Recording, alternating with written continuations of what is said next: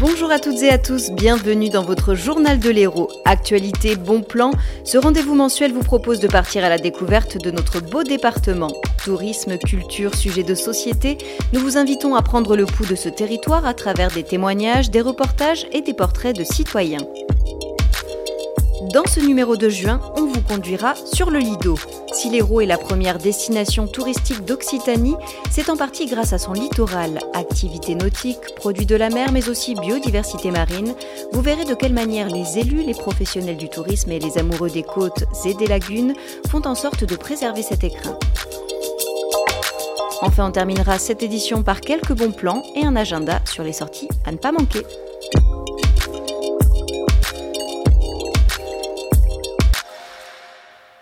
Interface entre la terre et la mer, avec ses 90 km de côte, l'Hérault représente près de la moitié de la façade maritime d'Occitanie. Des zones côtières qui participent à l'attractivité de notre département, mais attention aux effets indésirables. Routes saturées, plages bondées, le littoral est certes un atout économique pour notre territoire, mais il subit également de plein fouet les conséquences du réchauffement climatique. Érosion des plages, inondations.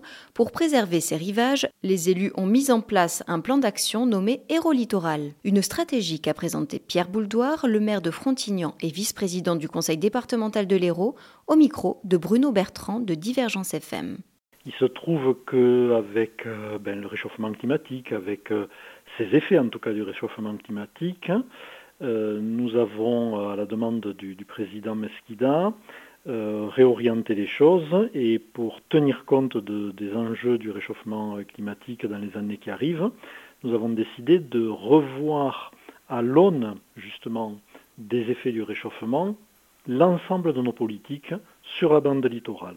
C'est-à-dire qu'on estime ne plus pouvoir penser route sur le littoral aujourd'hui comme le pensait il y a 10 ans ou 15 ans quand on n'avait pas euh, la connaissance que nous avons aujourd'hui des risques de voir euh, le niveau euh, de la mer monter ou le risque de voir le nombre de tempêtes se multiplier ou leur intensité euh, également augmenter. On ne peut pas penser non plus développement touristique de la même façon et même implantation d'un collège. et même tout le social, puisqu'on a sur la frange littorale euh, hors des périodes d'occupation estivale euh, dans euh, les hébergements habituellement touristiques, souvent des installations de familles qui sont en grande précarité. Donc on s'est dit que le réchauffement climatique et les nouvelles données que nous avions à notre connaissance ne pouvaient pas ne pas avoir d'influence sur, sur nos politiques. Et le dispositif aérolittoral, eh c'est ça, parce que qu'il faut concevoir, euh, c'est qu'au-delà des exemples que je donne en parlant des collèges et des routes, il y a des enjeux économiques énormes. C'est-à-dire que nous avons euh, ben, des ports départementaux autour du bassin de Thau, par exemple. Ces ports doivent peut-être s'attendre à euh, mettre en place des systèmes d'accessibilité, même en cas d'inondation, en cas de tempête. nous avons, par exemple, sur la côte, et notamment sur la partie la plus à l'ouest hein, du département, je pense à Vias, au débouché de, de l'Hérault sur, la Méditerranée, hein, sur ces zones où euh, plusieurs risques se, confondent parce qu'on a à la fois euh, la, rivière qui vient se jeter et la mer qui peut monter, et on mhm. sait bien. Donc on a déjà là des érosions qui nous ont amenés à faire reculer des équipements économiques tels que des campings. Alors le premier recul, eh bien, on enlève les premières euh, lignes de, campeurs euh, ou d'emplacements de camping qui sont près de la mer et on les met à l'arrière. Mais euh, la mer, si elle continue à monter et à grignoter, il va falloir penser les choses un peu différemment. Donc les enjeux économiques sont énormes. Donc là aussi, quand vous disiez les urbanistes, forcément que nos services d'urbanisme et techniques sur ces questions, ils travaillent. Quand nous sommes sollicités par des communes en tant que personnes publiques associées pour donner notre point de vue, notre avis, c'est la loi qui les oblige à nous solliciter sur leur PLU, leur plan local d'urbanisme. Euh, ben là aussi, aujourd'hui, on donne des avis qui sont un peu indifférenciés sur cette question-là. Et il nous paraît important de pouvoir donner un avis aux communes littorales euh, qui tiennent compte de leurs spécificités euh, littorales et des risques encourus. Voyez, quand on dit toutes nos politiques, ça va loin. quoi. Hein. C'est vraiment en profondeur qu'on va revoir le système. 350 millions d'euros seront mobilisés pour le plan Héros-Littoral d'ici ces dix prochaines années. Parmi les enjeux à court terme, la création d'une maison du littoral, comme nous l'a confié Cécile Retailleau, directrice du tourisme, du maritime et de l'eau au Conseil départemental de l'Hérault.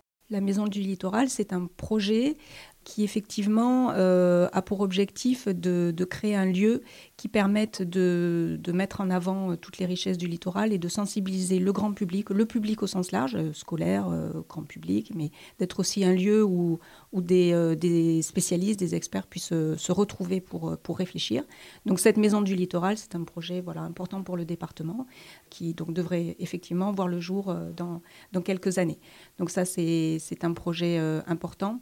Euh, ensuite, euh, le département euh, réfléchit également sur la question du, trait de côte. Donc c'est vrai qu'aujourd'hui, on a, on a mis en œuvre depuis une quinzaine d'années un certain nombre de, projets qui ont permis de, de, préserver ce littoral, déjà de reculer certaines infrastructures, par exemple au Petit Travers.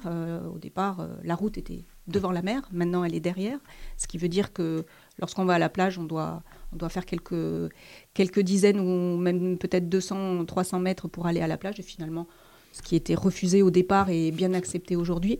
Donc, euh, eh c'est cette, euh, cette dynamique-là qu'il va falloir amplifier dans les années à venir, c'est-à-dire euh, se projeter à pouvoir petit à petit reculer certains enjeux, les déplacer pour, pour assurer leur pérennité, mmh. puisque certains ne pourront pas rester en bord de mer.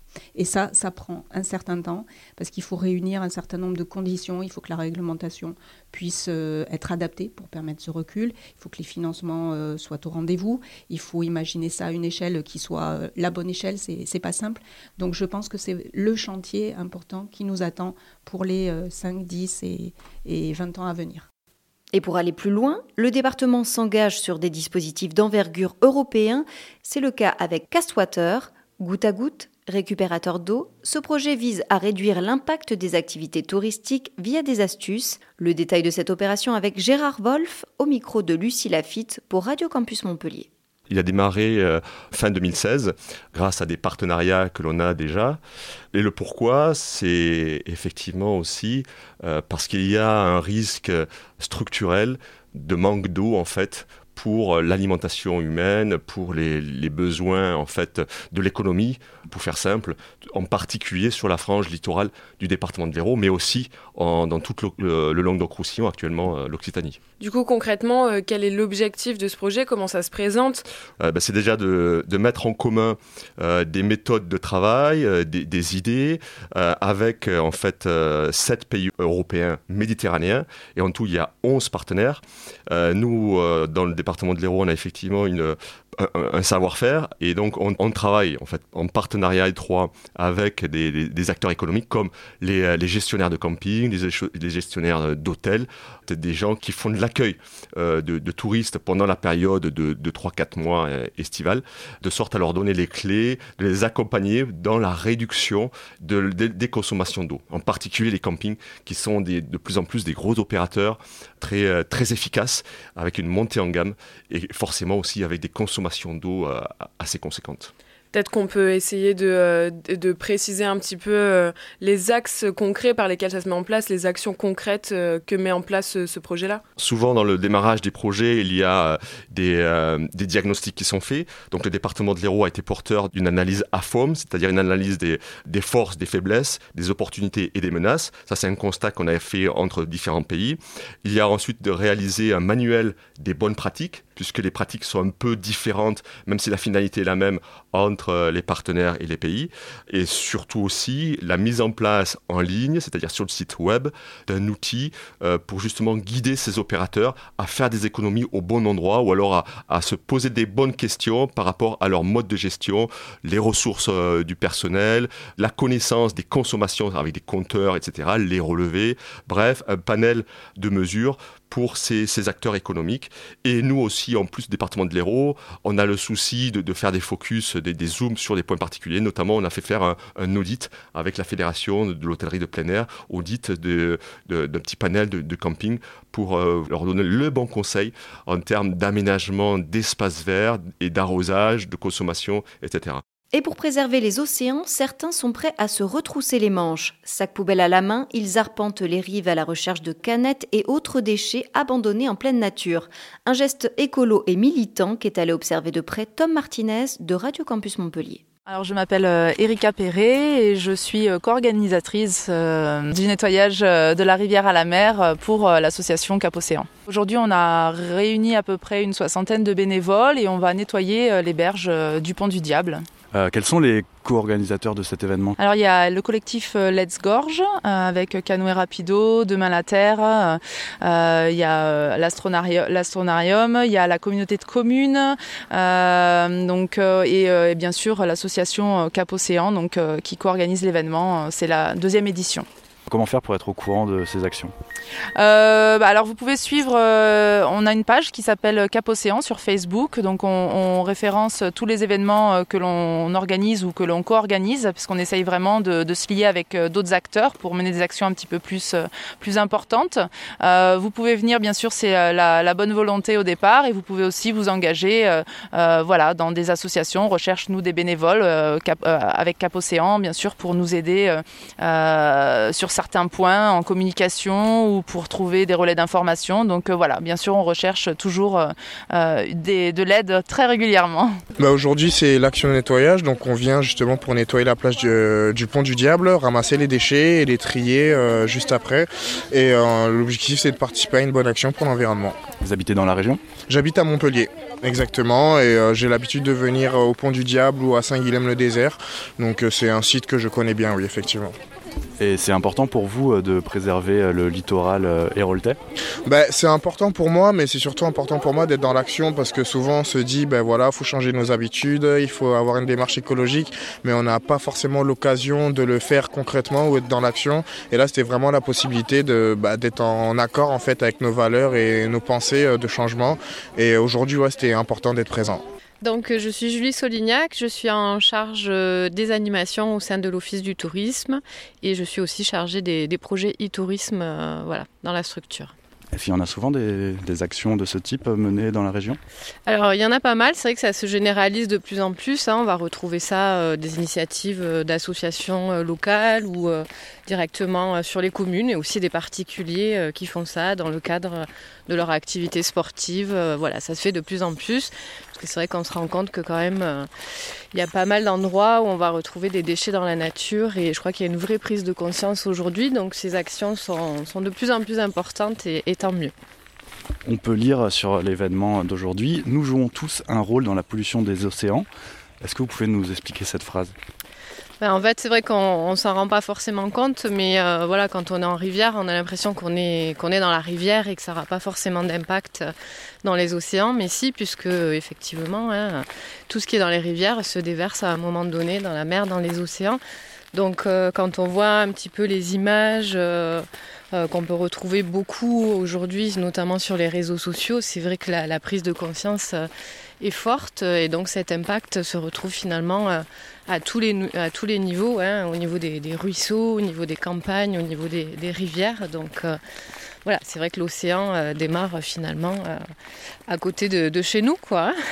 80% des déchets que l'on retrouve en mer proviennent de la terre. Pour endiguer ce phénomène, l'association Océan Protection France organise régulièrement des opérations plage propre, une initiative que nous commande son président, Guillaume Chiclet. L'objectif principal de l'association, c'est participer à la protection de la Méditerranée et des océans contre les déchets en général et celui du plastique en particulier qui est le fléau actuel des océans, que ce soit macroplastique, microplastique ou nanoparticules de plastique. Euh, on retrouve du coup une action que vous avez créée, dont vous êtes à l'initiative, le Palavas Green Day, que euh, vous faites en collaboration avec deux autres associations, Tririder et Cap Océan. Pourquoi avoir créé vraiment une action ciblée comme ça? Donc le Palavas Green Day, c'était déjà un pied de nez au Black Friday qui est la journée noire de la surconsommation et de la pollution plastique euh, en France et dans le monde. L'idée du Palavas Green Day, c'était fédérer euh, d'autres associations avec qui on est partenaire, donc euh, Cap Océan et euh, Tree Rider. Et l'idée, c'était euh, de mettre en commun nos, nos forces pour euh, nettoyer une plus grande surface sur le littoral et retirer du milieu naturel des déchets plastiques qui euh, mettront des années à se dégrader en nanoparticules de plastique si on n'avait pas mis en place cette, cette action. Le deuxième point de cette action, c'était sensibiliser le grand public à la question du plastique jetable dans nos quotidiens et se diriger vers les alternatives qui aujourd'hui existent. Donc ça, on peut les mettre en place à l'échelle individuelle, mais c'est une action collective, c'est-à-dire que les commerçants doivent aussi prendre leurs responsabilités maintenant. L'urgence, elle est absolue. C'est scientifiquement prouvé. Donc maintenant, à nous de décider et d'agir concrètement tout de suite par des actions concrètes. Et l'association Océan Protection France, euh, son créneau, c'est ça. C'est euh, chaque action qu'elle met en place, on coupe le robinet du plastique, que ce soit par le volet pédagogique, que ce soit par notre réseau de commerçants engagés et ensuite euh, le levier des conférences et puis des nettoyages de plage bien sûr, soit sous la forme de marches comme aujourd'hui, soit sous la forme d'activités sportives éco-citoyennes.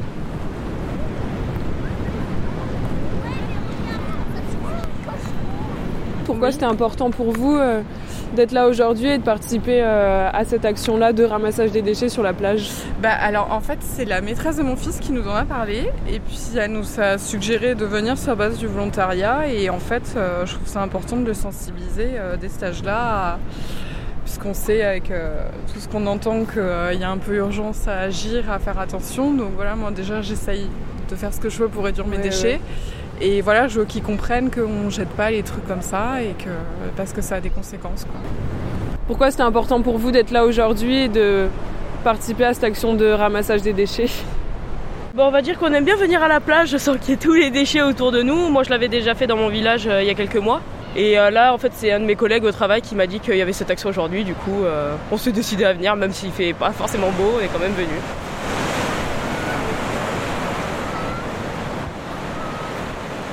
Chaque seconde, 412 kg de déchets s'échouent dans les océans. Si vous aussi vous êtes sensible à cette cause, sachez que les prochaines collectes de détritus se dérouleront le dimanche 9 juin à Villeneuve-les-Maguelones avec l'association Brigade Verte à partir de 10h pour un ramassage le long d'un cours d'eau menant à l'étang de l'Arnelle ou encore le 27 juin à partir de 16h cette fois-ci pour un nettoyage des rives du Lez. Retrouvez les infos sur les prochaines opérations via le site initiativeocéane.org.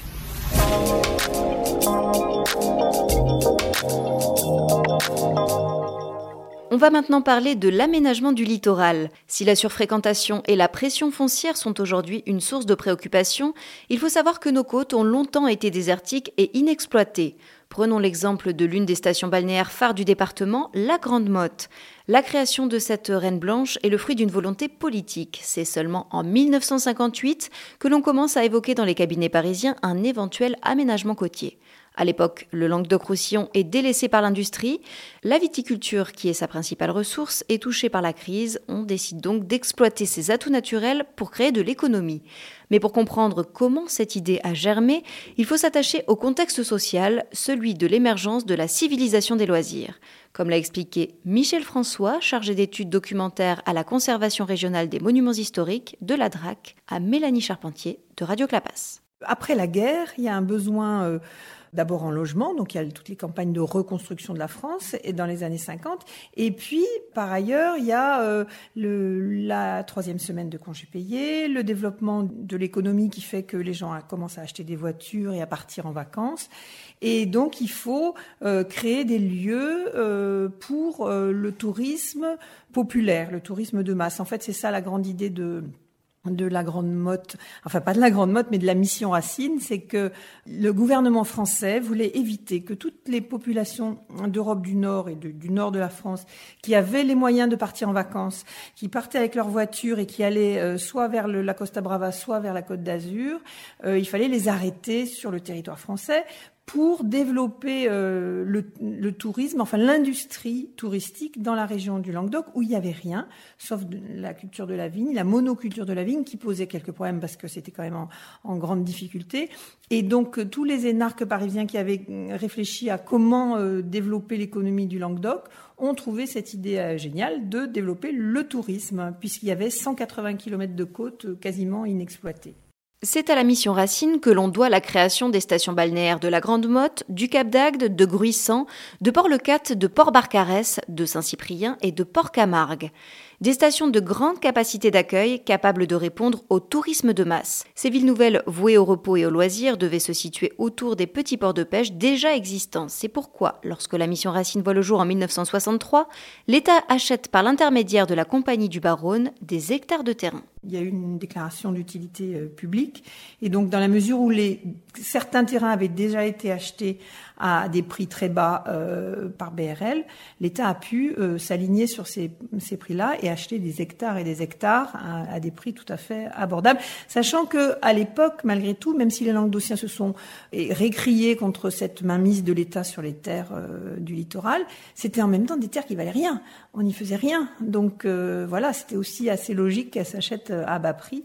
Mais le montage financier a été très intéressant de la part de l'État et de la mission Racine. Au départ, le projet suscite l'incompréhension. Certains journaux y vont de leurs titres assassins, main basse sur le soleil, 180 km de spéculation, veut-on chasser le peuple? Voilà le type d'argument employé pour faire réagir. Mais qu'en pensaient les Languedociens et craignaient-ils d'être dépossédés de leurs terres Vous savez, à cette époque-là, euh, sur la plage, là, entre le Ponant et la mer, voyait beaucoup plus de taureaux que de gendarmes puis, les vieux étudiants montpelliérains ne me contrediront pas, mais il y en a beaucoup qui ont fait des cours d'anatomie comparée. Même les étudiants en droit dans les dunes de, la Grande Motte. C'était, un pays extraordinaire, un pays comme peut-être on l'a créé il y, a, il y a des millions d'années. Pour nous, la Grande Motte, c'est un symbole. On vous demanderait une seule chose, c'est de ne pas nous l'abîmer, c'est tout. En août 1962, Jean Balladur est nommé architecte en chef de l'unité touristique Gros du Roi Palavas. Pour se rendre compte de la faisabilité du projet, il envoie sur place son premier adjoint, Paul Gineste, réaliser une enquête de terrain. Des souvenirs piquants qui en disent long sur l'ampleur du travail. C'était un immense marais. Pour vous donner une idée de son état global, j'ai passé le deuxième jour de notre arrivée, j'ai passé 4 ou 5 heures sur le site à pied, qui était essentiellement autant de vases que d'eau, plantes pratiquement rien, sauf de tout petits tamaris et ces grosses boules qui deviennent rouges en automne et qui se mettent à voler après, les salicornes, et du vent, du vent, du vent et du vent. Ce qui m'a relativement protégé. Je dis bien relativement, parce que quand je suis rentré, nous habitions à Carnot pour l'enquête, ma femme m'a dit bonjour monsieur. J'étais méconnaissable avec une tête deux fois le volume de ce qu'elle a à cause des moustiques. Donc, c'est un état assez clair de la situation. Moi, j'avais compris tout de suite pourquoi c'était pas urbanisé avant. la basse Carnon était limite, mais réputé pour leurs moustiques. Le gros du roi, j'en parle pas, il y avait autant de moustiques que de poissons. Euh, plus, beaucoup plus. Et entre les deux, il n'y avait rien du tout. Il y avait du vent, des dunes qui se baladaient, qui n'étaient jamais au même endroit. Toutes petites dunes. Et on a fait l'état des lieux, là. Hein.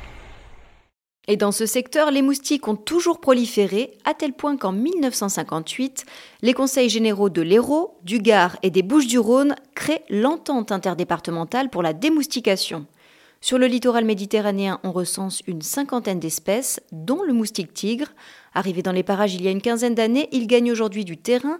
51 départements français sont actuellement placés en vigilance rouge. C'est le cas de l'Hérault, une progression fulgurante, comme nous l'explique Grégory Lambert, entomologiste médical à l'EID Méditerranée, et Didier Moulis, directeur technique à l'EID Méditerranée. Un sujet signé Camille Hortebis-Garnier. Alors, le moustique tigre, c'est clairement l'espèce de moustique la plus invasive au monde. Hein. c'est vraiment une espèce euh, très importante en termes de, colonisation. Il a, en une vingtaine d'années, il a, réussi à coloniser tous les continents. À la base, c'est une espèce qui était asiatique, euh, qui vivait dans les forêts d'Asie du Sud-Est. Euh, aujourd'hui, on le retrouve un peu partout. Donc c'est bien sûr une conséquence de la mondialisation, puisqu'on a déplacé hein, l'espèce un peu partout. Et en, termes d'implantation, bah, ce qui est un peu particulier, c'est que Aedes albopicus, c'est vraiment une espèce euh, urbaine, hein, parce on associe, euh, alors euh, c'est pas à tort, hein, mais les moustiques avec les zones humides, parce que c'est du bon sens. Mais le moustique tigre, lui, c'est pas du tout un moustique de marais ou de marécage ou de rizière, c'est vraiment un moustique urbain. Et puis, bon, bah, c'est malheureusement en fait une espèce qui pique l'homme hein, sans problème et qui peut être assez agressive. On pourrait préciser que malgré 60 ans de lutte hein, contre les espèces autochtones qui sont génératrices de nuisances, ben, on constate chaque année qu'elles sont toujours là. Un combat de chaque jour, et, c'est vrai aussi que si on arrêtait de démoustiquer pendant une année, on se retrouvait avec les populations, sur les moustiques des marais, hein, j'entends, on se retrouvait avec des populations, une quantité de moustiques identique à celle qu'on avait il y a 60 ans, avant même que la démoustication soit mise en œuvre quand on parle de, moustiques, quand on parle de démoustication, il faut bien faire la part des choses entre, euh, en particulier en ce qui concerne la démoustication, sur la, mission historique qui a été confiée à l'UID il y a une soixantaine d'années, qui est de s'attaquer, je dirais, à la nuisance qui est générée par les moustiques des zones humides littorales, hein, donc des zones marécageuses, on va dire, et les problématiques de santé publique qui sont effectivement très récentes ici, comme l'a dit euh, Grégory, finalement les maladies euh, transmissibles par des moustiques jusqu'à une époque récente et jusqu'à ce que le moustique tigre soit apparu chez nous, on n'en parlait plus depuis la, Seconde Guerre mondiale. Hein. Euh, donc euh, on n'avait pas de problème de, santé publique lié aux moustiques des zones marécageuses. On n'a toujours pas ces problèmes-là. Là, c'est vraiment un problème de nuisance. Et du coup, comment le particulier peut agir et se protéger justement dans ces périodes où il y a une grosse prolifération de moustiques? Quel geste vous pouvez me conseiller qu'il devrait adopter? Comme ça a été un peu dit, le moustique tigre, il fait un peu rien comme les autres, et donc c'est une espèce qui est très urbaine et qui se développe au contact de l'homme, donc pas du tout dans les zones où on, a on est habitué à voir euh, euh, nos moustiques locaux. Donc le moustique tigre, lui, il va profiter de toutes les petites collections d'eau pour pondre, euh, il va mettre ses œufs dedans, et dès que le niveau d'eau va monter, les œufs vont éclore.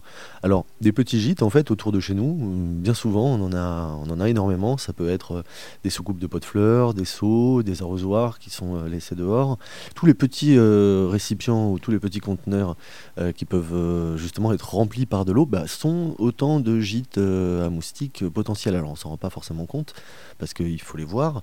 Les larves sont petites aussi, mais ce qu'il faut, bon, c'est une fois par semaine bah, prendre le temps en fait de faire le tour de, sa propriété, de son domicile et tout ce qui est en extérieur, vraiment faire une chasse à l'eau, tout ce qui est dehors et dans lequel on voit que c'est un petit peu humide ou qu'il y a quelques gouttes d'eau, hein, parce que ça lui suffit hein, pour se développer. Bah, il faut le retourner, la sécher. Il n'y a pas besoin de, produits, il n'y a pas de coût, hein, et surtout en fait c'est efficace puisque le, moustique tigre, lui, à l'inverse de certains moustiques de marais, bah, lui il se déplace quand même très très peu. Hein, euh, quelques dizaines de mètres, allez, on va dire 100, 200 mètres dans, dans sa vie, s'il trouve à, côté de lui euh, tout ce dont il a besoin. Et quand il vit, euh, voilà, quand il est généralement dans, dans, notre jardin, bah, c'est nous qui va piquer. Hein. Donc, prendre, s'astreindre, alors allez voir sur moustiquetigre.org, vous allez avoir un certain nombre de conseils ou de pour, pour, identifier les gîtes, ou alors il y a aussi des choses, hein. il y aura des, petites astuces, hein. si on veut garder ses soucoupes, on peut les remplir de sable, si on, garde l'eau de pluie, il suffira de mettre un rideau ou un drap euh, bien attaché euh, au-dessus du, récipient bah, pour être tranquille euh, tout l'été. Donc c'est vraiment important de, prendre ces précautions. C'est des nouvelles choses à faire, on n'était pas habitué hein, à vivre avec le moustique tigre, il est arrivé, maintenant il est là et il faut bien s'en occuper. L'EID Méditerranée lance une campagne de prévention. Si vous ne savez pas à quoi ressemble cet insecte, le moustique tigre est reconnaissable à ses rayures noires et blanches sur tout le corps. Pour se protéger des piqûres du moustique tigre, il est recommandé de porter des vêtements amples. Certains produits sont commercialisés. Si l'huile essentielle de citronnelle semble la plus performante en cas d'exposition, son efficacité reste toutefois limitée. Enfin, si vous êtes sujet à de fortes fièvres ou que vous souffrez subitement de douleurs articulaires, n'hésitez pas à consulter votre médecin.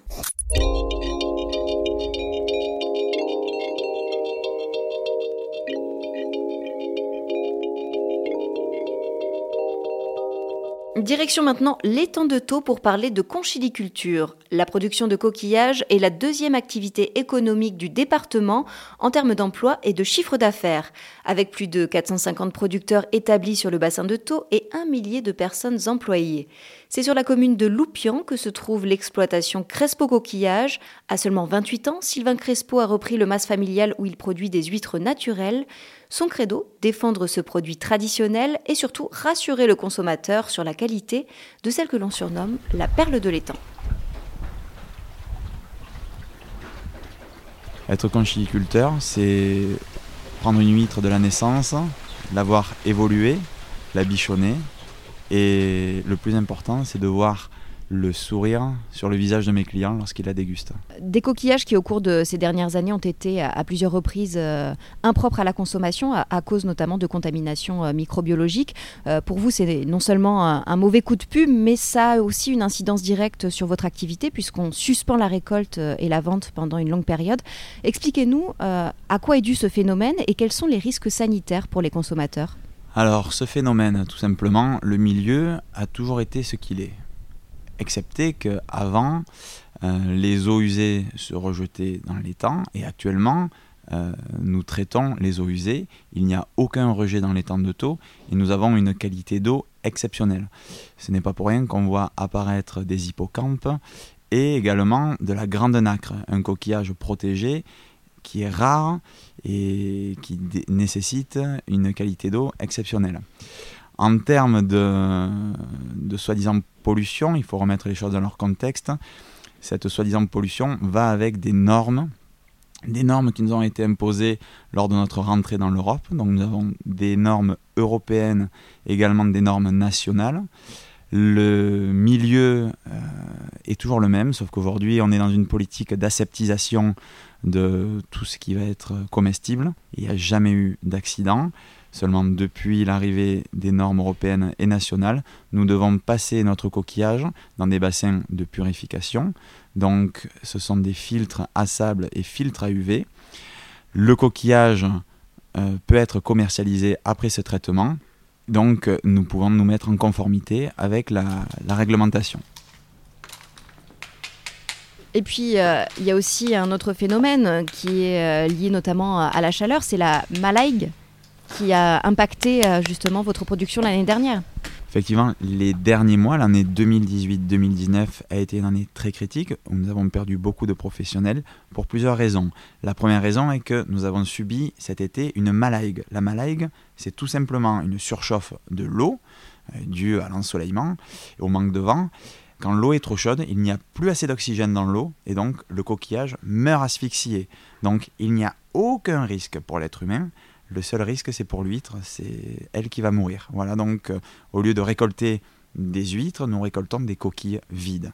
Et ensuite, il y a eu un deuxième phénomène, ce sont des algues qui se sont développées, du picochlorum, des algues qui ne sont pas assimilées, qui ne sont pas digérées par les huîtres, et ces algues ont affamé nos huîtres, c'est-à-dire que nos huîtres, au lieu de récupérer, de se refaire une santé, ont une fois de plus été affamées, et nous avons perdu encore de la marchandise. Et lors de ces événements, pour certaines entreprises, ça a été tragique et certains ont mis la clé sous la porte. Alors pour éviter les ruptures euh, de commercialisation, euh, il est aujourd'hui euh, question de la sectorisation. Vous avez la possibilité depuis le début de l'année de faire l'acquisition de, tables dans les deux zones de la lagune. Expliquez-nous justement ces enjeux. Alors cette sectorisation, elle est née d'un souci que nous avons eu l'année dernière, c'est que des prélèvements étaient effectués par Ifremer euh, dans des parcs à huîtres où des oiseaux avaient décidé de nicher. Les prélèvements étaient faits le matin, donc euh, après la nuit, quand tous les oiseaux euh, avaient dormi sur les parcs. ces résultats ben, s'avéraient mauvais puisqu'on retrouvait la, la, matière fécale d'oiseaux dans l'eau. Alors L'enjeu, c'est de pouvoir continuer à travailler. En fait, voilà, pendant cette crise euh, due aux matières fécales des oiseaux, on s'est rendu compte que euh, sur une toute petite zone, on trouvait de la matière fécale d'oiseaux et c'était tous les temps taux qui étaient fermés. Donc, on a demandé une sectorisation de l'étang pour qu'une partie de l'étang puisse continuer à travailler. Et ensuite, on a demandé à Ifremer de changer euh, les techniques de prélèvement qui ne permettaient pas de mettre en valeur euh, une qualité d'eau représentative de l'état général de l'étang.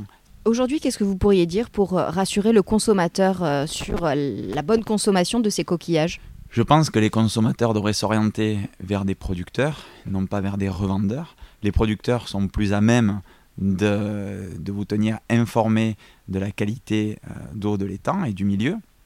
Ensuite, le consommateur devrait prendre le temps de parler avec le producteur de façon à connaître le milieu et faire confiance au producteur. Si on travaille, nous n'avons aucun intérêt euh, à empoisonner nos clients. Nous sommes des petits producteurs.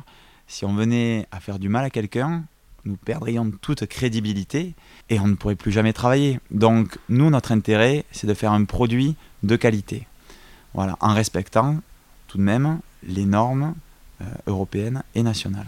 Si vous souhaitez déguster les huîtres naturelles de Sylvain Crespo, rendez-vous sur son exploitation qui se situe à Loupian. Vous pouvez également le retrouver sur les marchés à Latte et à Saint-Jean-de-Védas tous les samedis matins. Enfin, vous pourrez aussi déguster des coquillages à l'occasion des fêtes de l'huître. Plusieurs sont organisés durant l'été. Premier rendez-vous le 26 juillet à Marseillan sur le quai Antonin Gros à partir de 18h puis le vendredi 2 août, cette fois-ci à Metz. Et enfin, la 34e édition de la traditionnelle foire aux huîtres qui se tiendra à Bouzigues les 10 et 11 août prochains, avec au programme des dégustations, des spectacles et un peu d'artifice.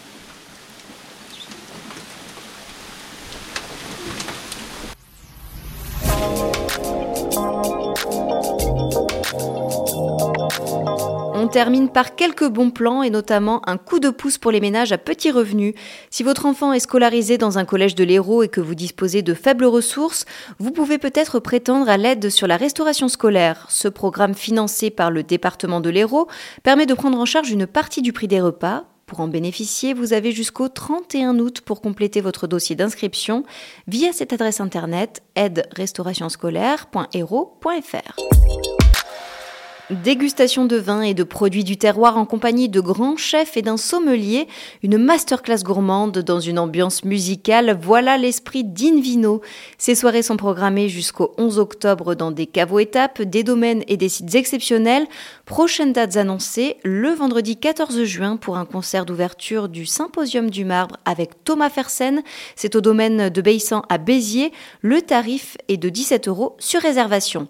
Autre date, le vendredi 12 juillet avec le groupe Malton Milk et sa funk soul musique que vous retrouverez à Clermont-Lérault cette fois-ci pour les 50 ans du lac du Salagou. La liste complète des lieux et des artistes annoncés sont sur enotour.hero.fr.